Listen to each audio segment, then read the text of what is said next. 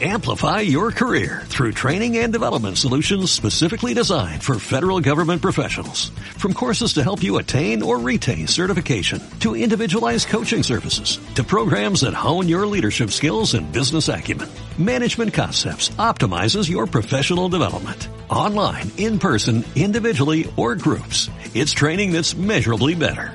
Learn more at managementconcepts.com. That's managementconcepts.com.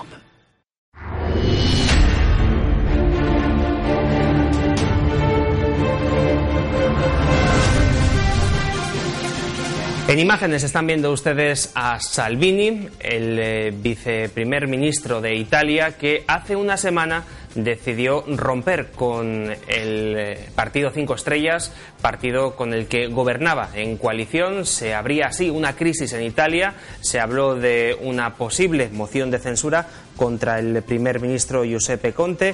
Finalmente parece que el movimiento Cinco Estrellas está negociando con los socialdemócratas y eh, esa moción de censura no tiene muchos visos de salida adelante. En cualquier caso, la crisis está abierta y hoy en Demos queremos tratar este asunto con nuestros dos invitados. En primer lugar, saludamos a Jesús Murciego. Jesús, ¿qué tal? Muy buenas tardes. Hola, ¿qué tal? ¿Cómo estás? Encantado de estar de vuelta.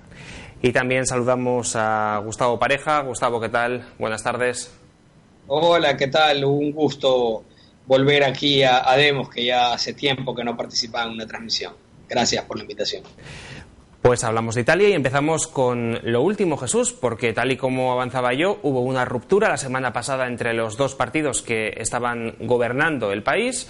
Eh, finalmente, parece que la táctica de Salvini, esa táctica de intentar poner en marcha una moción de censura para ir a elecciones unas elecciones en las que, por cierto, tenía las de ganar, está en entredicho, porque, como decía yo al inicio, el, movimiento Cinco Estrellas está negociando con la oposición, con el Partido Socialdemócrata, y parece que de momento la moción de censura no sale.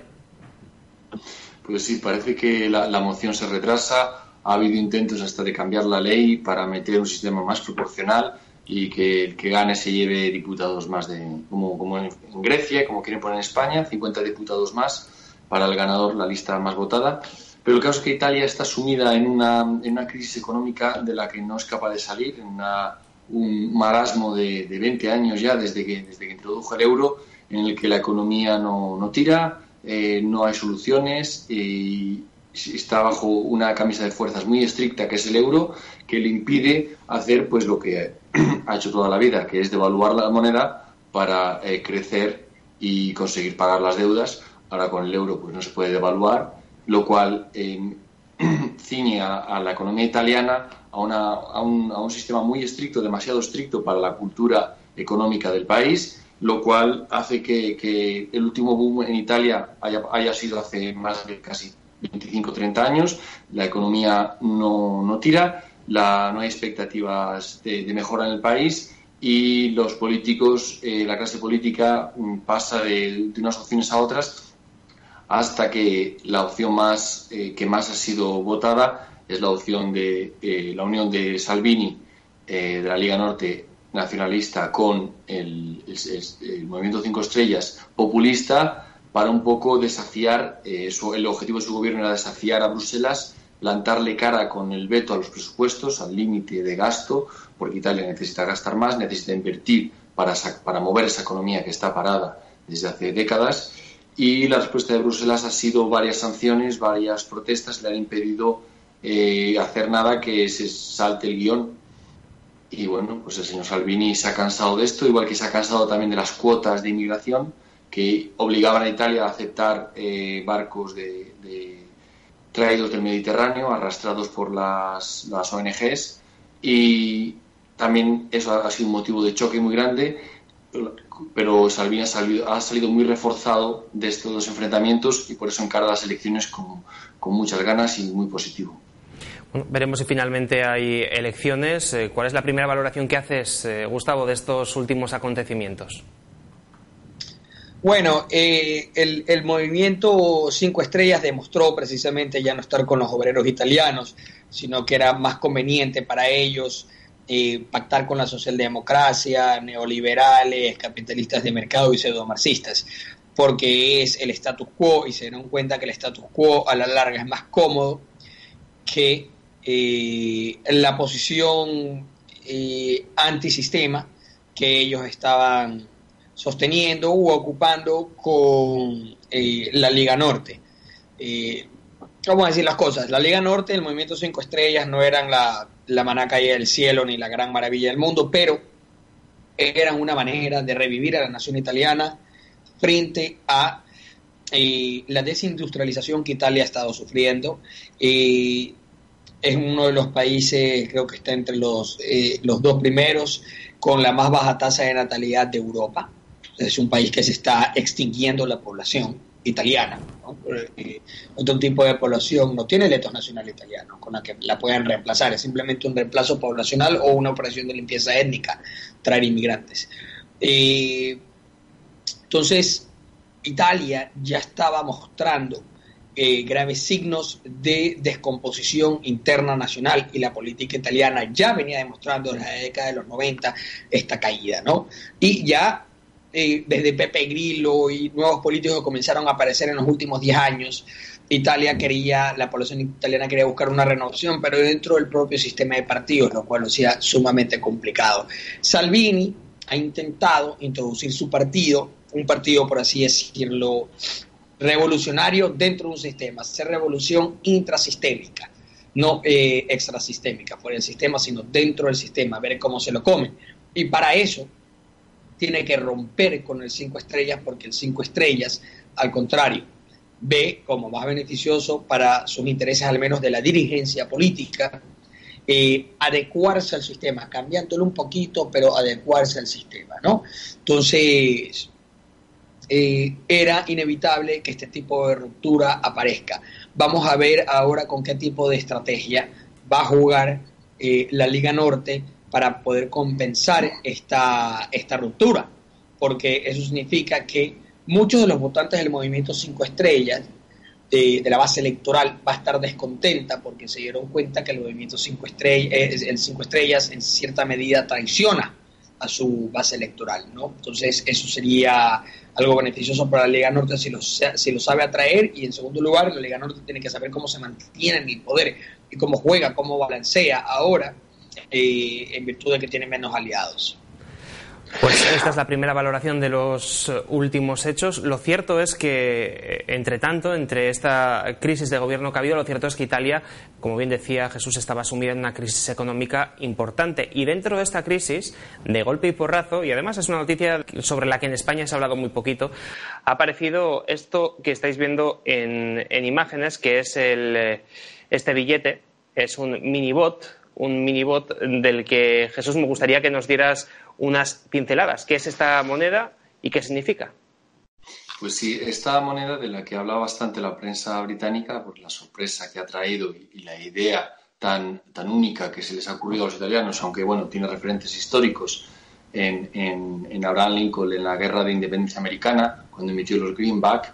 Esta moneda se llama minibot y se llama así porque son minibonos de, de ordinarios del Tesoro eh, y lo que hace es permite al Tesoro, al gobierno eh, italiano, emitir moneda, de acuerdo a sus necesidades, permite em, tomar el control, o sea, eh, salir, desviarse un poco del, monopolio que tiene el Banco Central Europeo de emitir moneda y, y ser capaz de emitir su propia moneda para em, hacer que su economía, claro que emitir moneda nunca es la solución adecuada, pero en un sistema donde está tan limitado con esa camisa de fuerzas que es el euro, la posibilidad de emitir moneda eh, permite respirar a un gobierno y, puede inyectar en la economía un poco de oxígeno para hacerla crecer y para hacer que, salga adelante. Además que esta moneda eh, no, genera deuda porque eh, está emitida directamente por el Tesoro,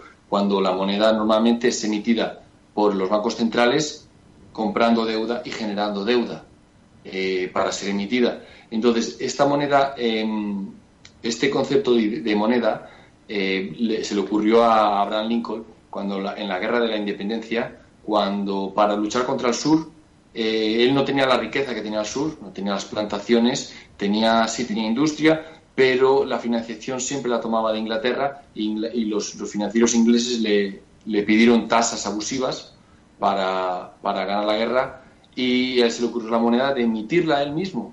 ¿Y cuál es el respaldo? Pues la riqueza del país, el Producto Interior Bruto. Y esto permitió emitir moneda sin generar deuda y obviamente fue uno de los factores decisivos en esa guerra de la independencia. Y así también eh, puede ser, en el contexto actual del euro, puede ser una manera de desestabilizar el euro o hacer que, eh, salir de esta inflexibilidad que, que impida a la economía italiana recuperarse de esta crisis que, como decíamos, dura décadas. Una jugada maestra, Gustavo. Totalmente, totalmente. es una jugada maestra soberana. Siempre el poder tú emitir tu propio dinero, porque no dependes de prestamistas ni de emisores que también se vuelven prestamistas externos. Eh, eh, obedece a un principio estratégico para poder asegurar tu soberanía. Y lo que intenta hacer la tesorería italiana es precisamente un bypass, esquivar, evadirlo, hacerle una maniobra oblicua al Banco Central Europeo. Es decir, eh, tu moneda no es la única moneda soberana, va a haber una moneda soberana competitiva de facto, aunque nosotros le podamos llamar bonos, porque esos bonos van a ser de curso legal, de circulación. Es, es fabuloso. Obviamente no hay que, no hay que inflar lo bueno que es tener una moneda eh, apoyada por el Estado, sea respaldada por oro o respaldada por el factor confianza, o como la quieran llamar, o el factor, el, factor fantasma. La fe. Eh, eh, claro, no, no, es la panacea, pero sin embargo es beneficioso para los intereses geoestratégicos de una nación siempre y cuando se maneje con responsabilidad la emisión de este tipo de, de bonos de cambio o moneda soberana, etcétera. Sin duda hay muchas variables para ver cómo va a terminar la cuestión de Italia, a la que, por cierto, los españoles deberíamos de estar mirando con mucha atención.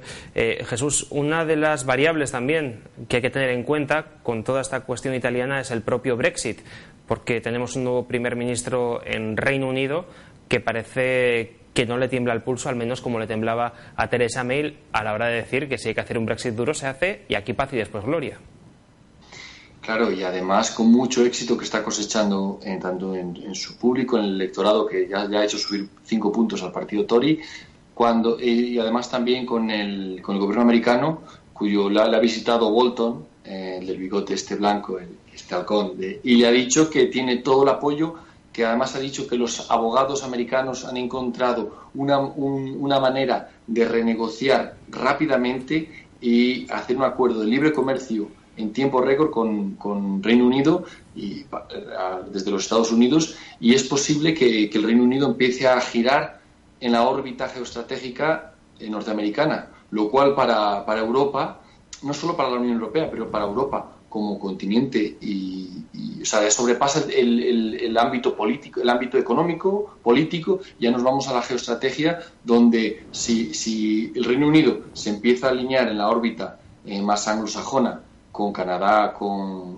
Estados Unidos y también con Australia, aunque, aunque estén muy separadas, pero pueden hacer una fuerza militar y una fuerza geoestratégica muy grande y, porque claro, invierten muchísimo más en, armamento y, tienen mucha tecnología y esto puede ser un golpe tremendo para la Unión Europea que, decía Bolton, me acuerdo esta frase que dijo que, que era un culto, eh, un culto secular la Unión Europea es como eh, la gente cree de una manera eh, ciega. Parece que no hay, eh, cualquiera que se oponga es un loco. Y el, Brexit o la salida de cualquier país de la Unión Europea puede probar que hay vida fuera y que los, por mucho que presionen y que abusen y que hagan bullying, como dicen los británicos, los franceses, Macron y Merkel económicamente, un país, una nación soberana puede tener futuro fuera y, pero claro, no es el caso de Italia, porque Italia no quiere salir de, la Unión Europea. Italia quiere salir del euro y de la camisa de fuerzas, que es eh, esta moneda. Eh, ¿Por qué? Porque Italia le iba muy bien con la, con la Comunidad Económica Europea. Si hacemos un poco de historia, recordemos que Italia fue el país que más, más inmigrantes económicos tuvo en Alemania en los años 60 y 70. Tres millones de italianos tres, fueron a, Alemania porque el país estaba arruinado. Y con la Comunidad Económica Europea, con los beneficios del comercio entre naciones eh, eh, libres, remontó la economía y consiguió en los 80 y los 90 montar una riqueza, generar una riqueza solo superada por la propia Alemania. O sea, realmente había zonas más ricas que, Francia. Eso, y eso es lo que quiere volver Italia. Italia no quiere salir del euro, no, no quiere salir de la Unión Europea, pero sí del euro. Entonces, yo creo que si el, si el Brexit sale, si demuestran que el dogma de la Unión Europea es falso y, y la Unión en sí no es beneficiosa, sino hay que, hay que volver a una, a una CE, a una comunidad europea, Italia puede, puede buscar esa vía y puede intentarlo por ahí. lo cual también, sí, lo cual también quería añadir, para España puede ser un aviso a navegantes porque Italia va siempre unos años por delante y, igual que vimos cómo se colapsó la partitocracia en los 90, podemos ver cómo se colapsa eh, el euro en Italia y podemos ver cómo, cómo hay una alternativa para, para revitalizar las economías del sur de Europa. Hablabas del dogma de la Unión Europea y precisamente en España, por lo menos, todo lo que se sale de ese dogma de la Unión Europea se considera ya inmediatamente extrema derecha. Eh, quizás por eso los ejes ideológicos eh, también están cambiando un poco. ¿no? Eh, hemos visto en Italia un gobierno compuesto por populistas y por un partido no sé si llamarlo de extrema derecha o por lo menos sí muy a la derecha, ¿no? Eh, digamos que serían dos alternativas dentro de un mapa de partidos que en principio deberían de ser opuestas y sin embargo, eh, Gustavo, hemos visto que en Italia se han juntado por ir precisamente en contra de este dogma europeo, podríamos llamarlo así. Claro. Eh, a ver, ¿en qué se basa la Unión Europea?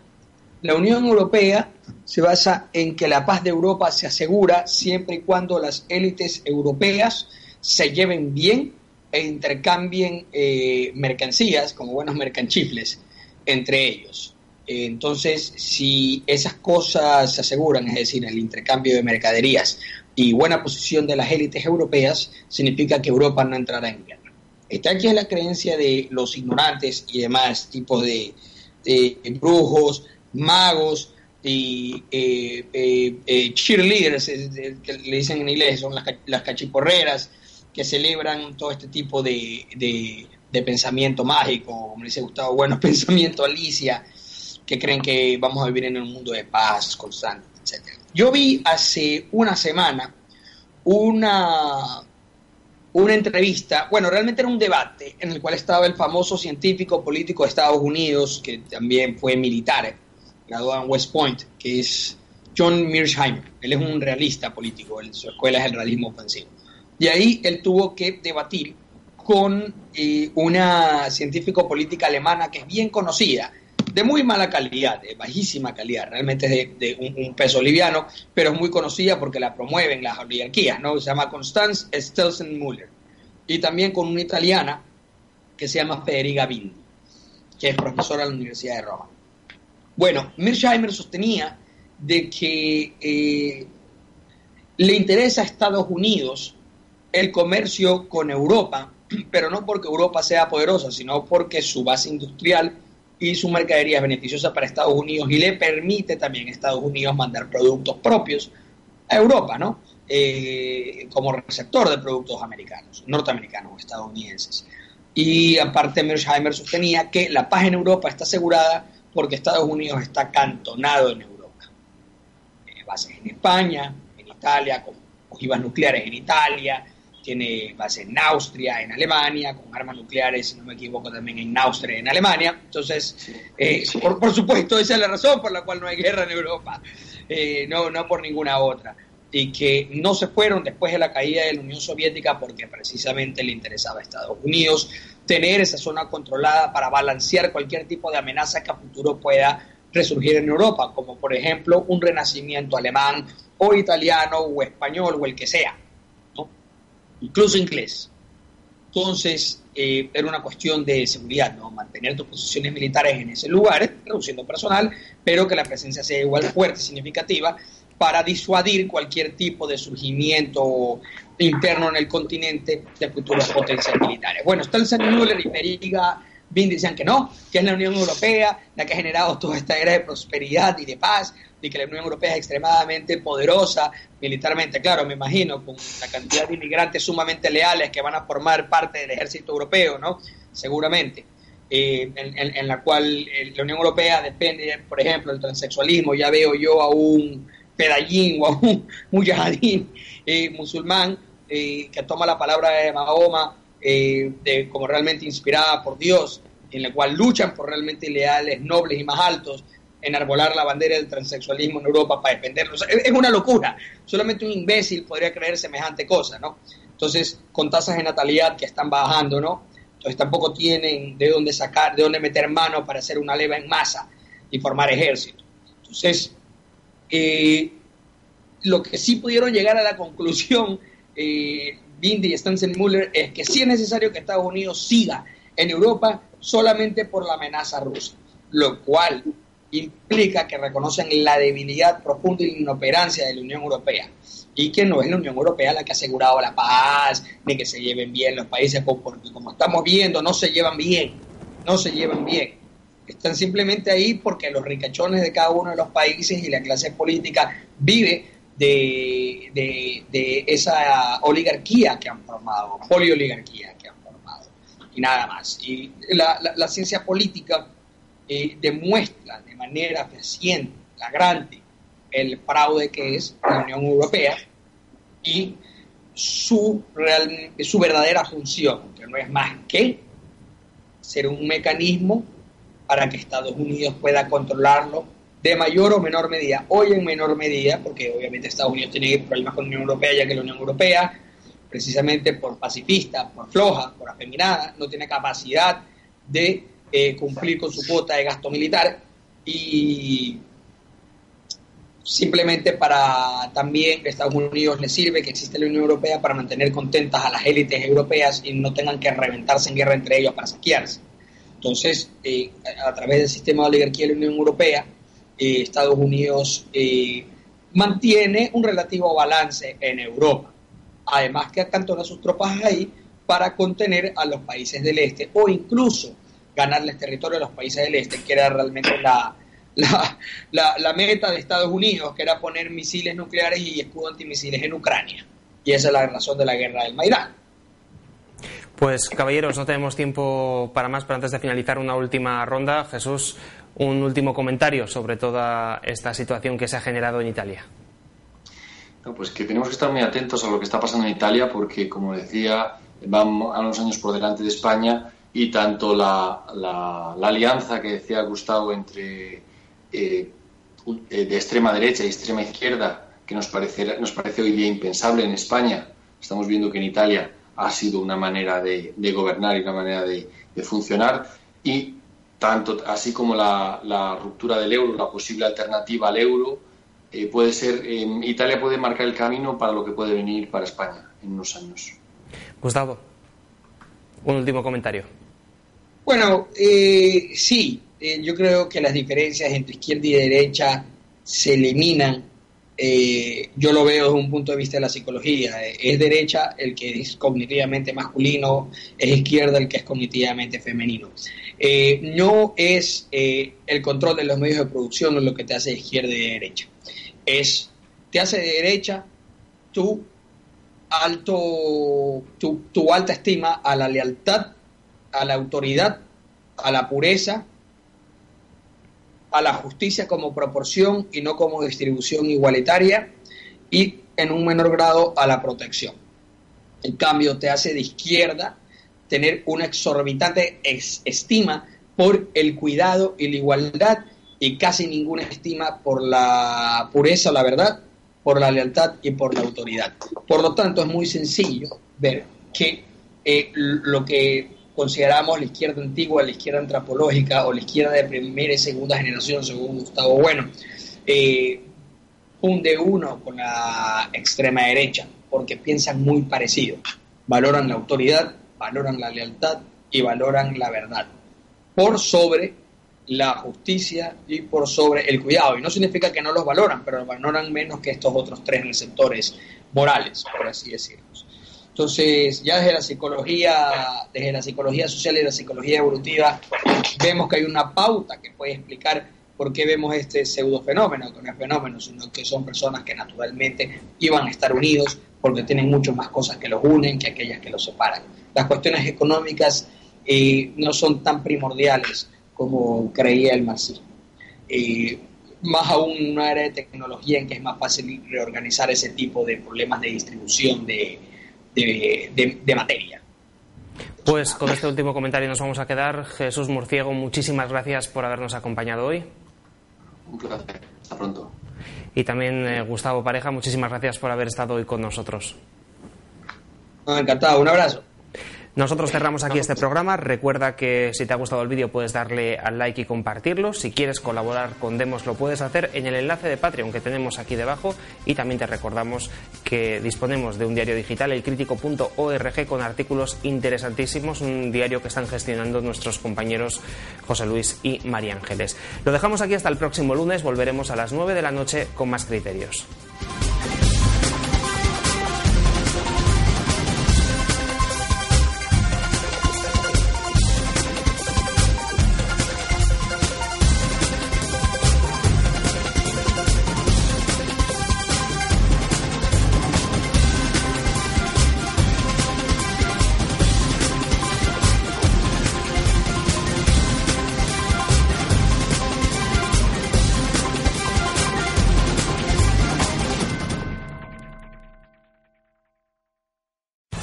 Amplify your career through training and development solutions specifically designed for federal government professionals.